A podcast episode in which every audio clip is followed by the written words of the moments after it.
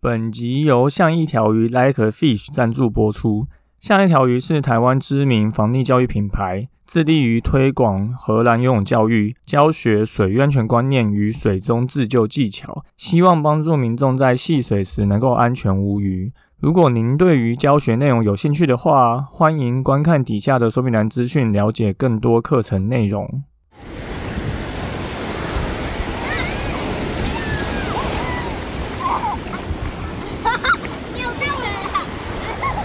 现在时间下午五点钟，海水浴场关闭，请尽速从水里上来，谢谢。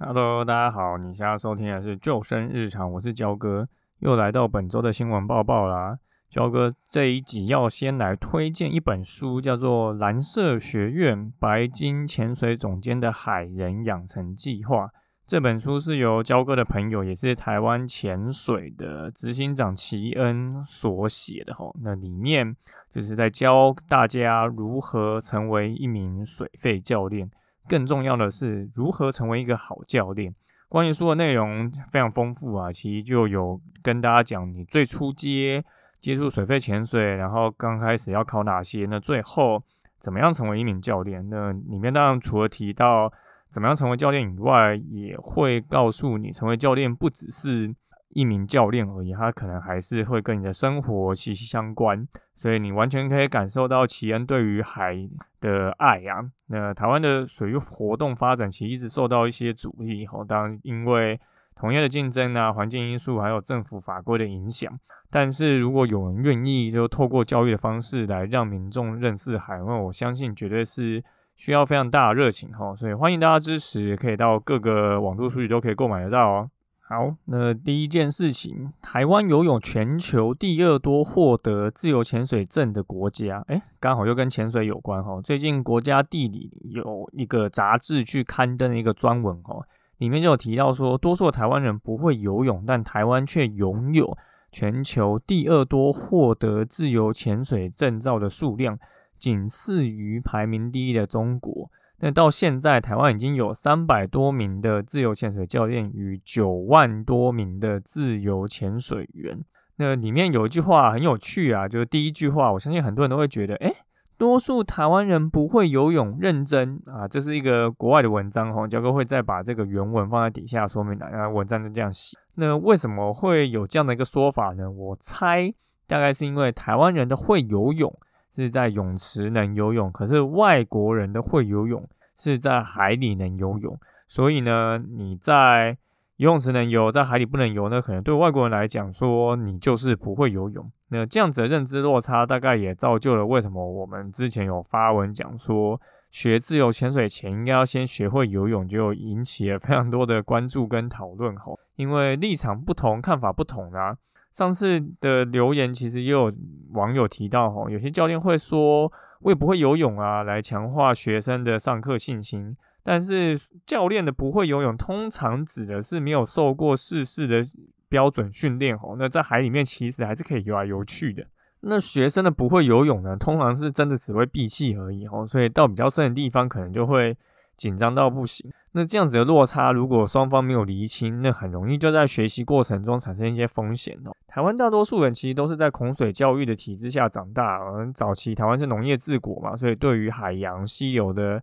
知识其实很少。那也因为戒严的政治因素，不鼓励民众出门，就导致减少了民众接触海洋的机会吼。那后来还有这个鬼月抓交替的传说啊。那也是到近几年开始，政府有开放山林啊，水域解禁啊，大家开始走出大自然，加上疫情，所以大部分出国，就开始在台湾的各地跑跑跳跳吼，所以也让水域活动开始有比较多的蓬勃发展。那我当然相信，大部分有学过自由潜水的人都应该比一般游客更注重水上安全，也有更多的水域安全观念跟相关知识。但是如果能在从事这项活动前学会基本的游泳与水中自救技巧，我相信在玩的时候一定能够更开心享受。所以推荐大家，如果还没有学会相关的游泳跟自救技巧的话，还是可以去报名上下上一下课程。好，那第二件事情就是要跟大家讲说，使用游泳圈的潜藏风险哈。就近期在新竹关西的某个游乐园啊，飘飘河发生了一个泳圈遭人乱翻的事件哦，就有一个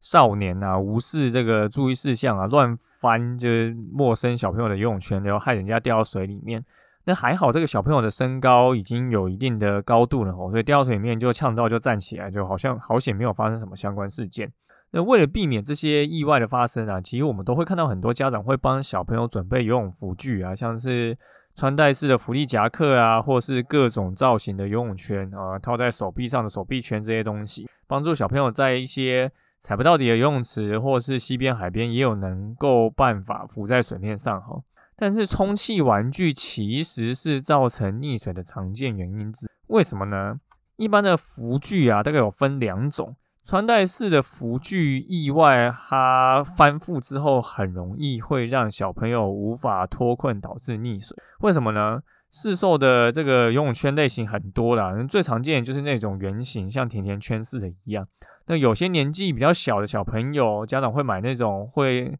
套过脖子上的那种绑带式游泳圈。或者是它的是脚可以穿洞型的游泳圈哦，防止小朋友从这个游泳圈上面脱离。那当然就水能载舟，亦能覆舟啊。当小朋友如果真的不小心穿戴这种游泳圈翻覆时，也会导致这些防止小朋友脱离的设计是让他自己无法脱困的哦，那就很容易产生溺水意外。那这种意外通常就很常发生在海边呐，我有看过很多次啊，就是。这一种就状况发生，因为海边有浪嘛，所以有时候浪打来就容易让这个游泳池翻覆。那游泳池也是有这种情形发生吼，交哥以前在的饭店游泳池啊，也有一个只有儿童戏水池二十公分深的水深吼，一样有小朋友就跌倒了，没办法自己站起来，因为小朋友对于浮力的掌控其实是没有那么熟悉的。那尤其套这种游泳圈，他就更没有办法靠自己能力站起。那第二个浮具造成的意外，大概就是家长没有注意到小朋友的动向，那小朋友自行脱离这个游泳圈。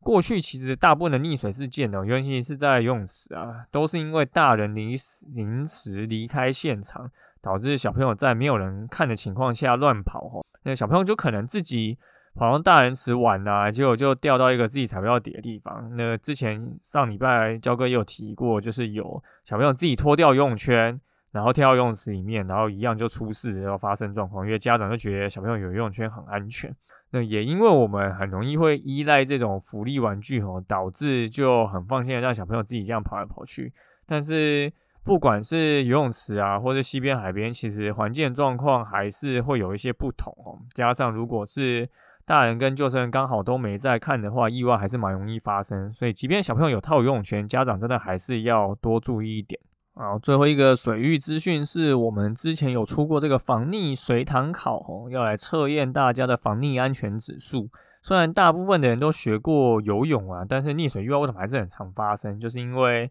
真正的溺水意外发生的地方，通常是没有挖进踩不到底的地方。那如果你没有办法在这边游泳，你可能就会出一些状况。那在退入一万步来讲，其实多数的溺水意外都是可以事前避免。所以焦哥特别列了十五个。常见的溺水意外发生场景，让大家去测验一下。如果是你遇到这个状况，你应该要怎么样的应对处理？只要当防溺教育越来越普及，我们就能够越来越避免这样子的意外发生。那希望大家把这个题目可以分享给身边的朋友来做哦，就大家可以看看自己测验测几分。如果你没有六十分，那其实真的会。有一点危险呢，所以我们会再把这个随堂考放在底下的说明栏。呃，十五题而已，花个三分钟就可以做完了。那凭请凭直觉去做好，不要想太久，因为真正发生溺水意外的时候，其实你是没有太多时间可以思考。好，那本周的意外，不不不是本周意外，本周的新闻报报就是这三件事情跟大家说。第一个就是台湾有非常多的自由潜水的人从事人口啊，那大家如果你从事自由潜水，但不会游泳的话，还是会有一些风险哦。所以建议大家去考自由潜水前，也可以先花点时间去学习最基本的游泳，然后培养自己的水感或是一些自救技巧。第二个呢，游泳圈使用上还是会有一定的风险哦，尤其你当有游泳圈的时候，会特别轻忽现场的环境状况，就更容易导致一些意外发生，真的还是要必须多注意。最后呢，焦哥有设计了十五道常见的意外场景的一个防溺水场考，要提供给大家做测验。那如果可以的话，也把这个测验分享给其他人，可以帮助你的朋友跟你一样安心戏水、开心回家。好，那本周的新闻报报就到这边，感谢大家收听今天的救生日常，我是焦哥。如果你喜欢我们节目的话，欢迎您到 Apple Park 留言并给我们颗星，也可以推荐给身边的朋友。如果你有 IG 账号，也可以跟我们说你想要听什么样的主题，我们就下次再见喽，拜拜。